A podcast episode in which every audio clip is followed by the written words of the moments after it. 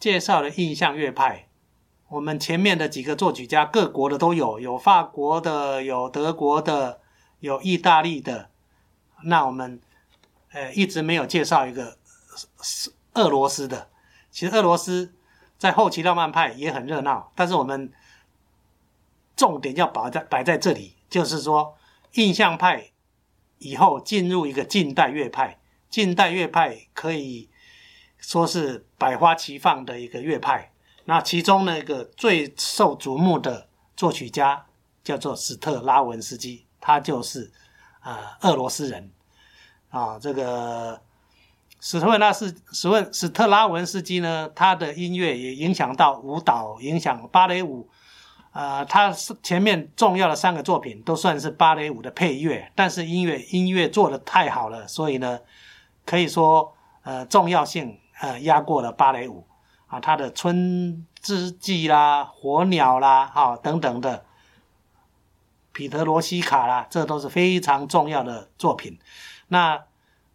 他一个很突破的性质的一个音乐，就是说他的音乐很多的无调性，那很多的呃色彩和配器的所谓的重新编排啊，乐器的重新使用或者节奏的。很精密的设计，啊，让音乐啊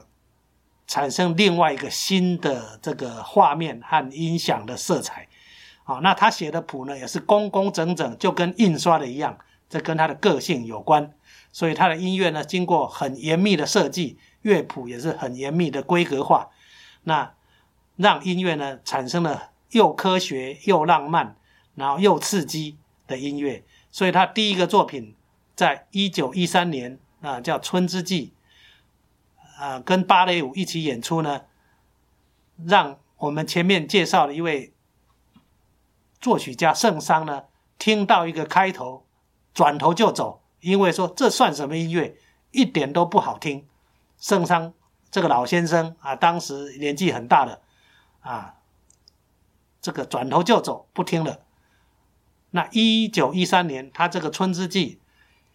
在巴黎演出的时候呢，产生个闹剧，大家听到音乐呢，都是这个非常的这个暴躁，快产生一些舞台下、舞台上的这个冲突，台下的把鞋子都丢上来了，东西都往外丢，大家吵成一团，台上的演出照演出，嗯，变成一个音乐史非常奇特的景象，算是。产生暴动的音音乐会，这样暴动本来就具有新闻性，但是它是不是作秀呢？一点都不是。经过时间的淬炼，史特拉文斯基这首《春之祭》变成当代音乐里面最优秀的一个作品，最经得起经得起分析啊！任何任何的乐派的作曲家，甚至。电影音乐的写作者都交互来邀请史特拉文斯基到美国来讲学，到各地来解做乐曲分析，甚至他到日本啊一个非常有名望的日本去演说，他发现了很好的作曲家叫做吴满彻啊，这都是产生了所以近代乐派很大的一个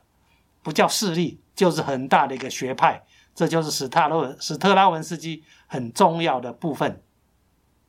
那我们西洋的古典音乐这一个脉络就介绍到这里。那再来就要考验一下大家，我们来听听《春之祭》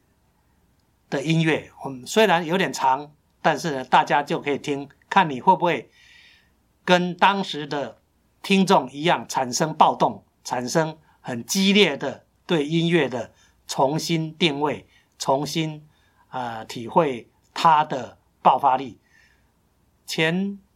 一年，我们的国家交响乐团才演出这首《春之祭》，在现场听真的是非常非常的具有效果。我两个小孩，我太太一起去听，他们并不是真正的学音乐的人，都感受到音乐的震撼和美感。音乐不是一定是柔柔的、很悦耳的，你只要有震撼、有感受，你对音乐就会有更宽广的定义。好，那我们这个西洋音乐的脉络就到这里为止。我们下次呢就会介绍爵士乐的脉络，一起来考验大家的耳朵喽，听听《春之祭》的第一幕。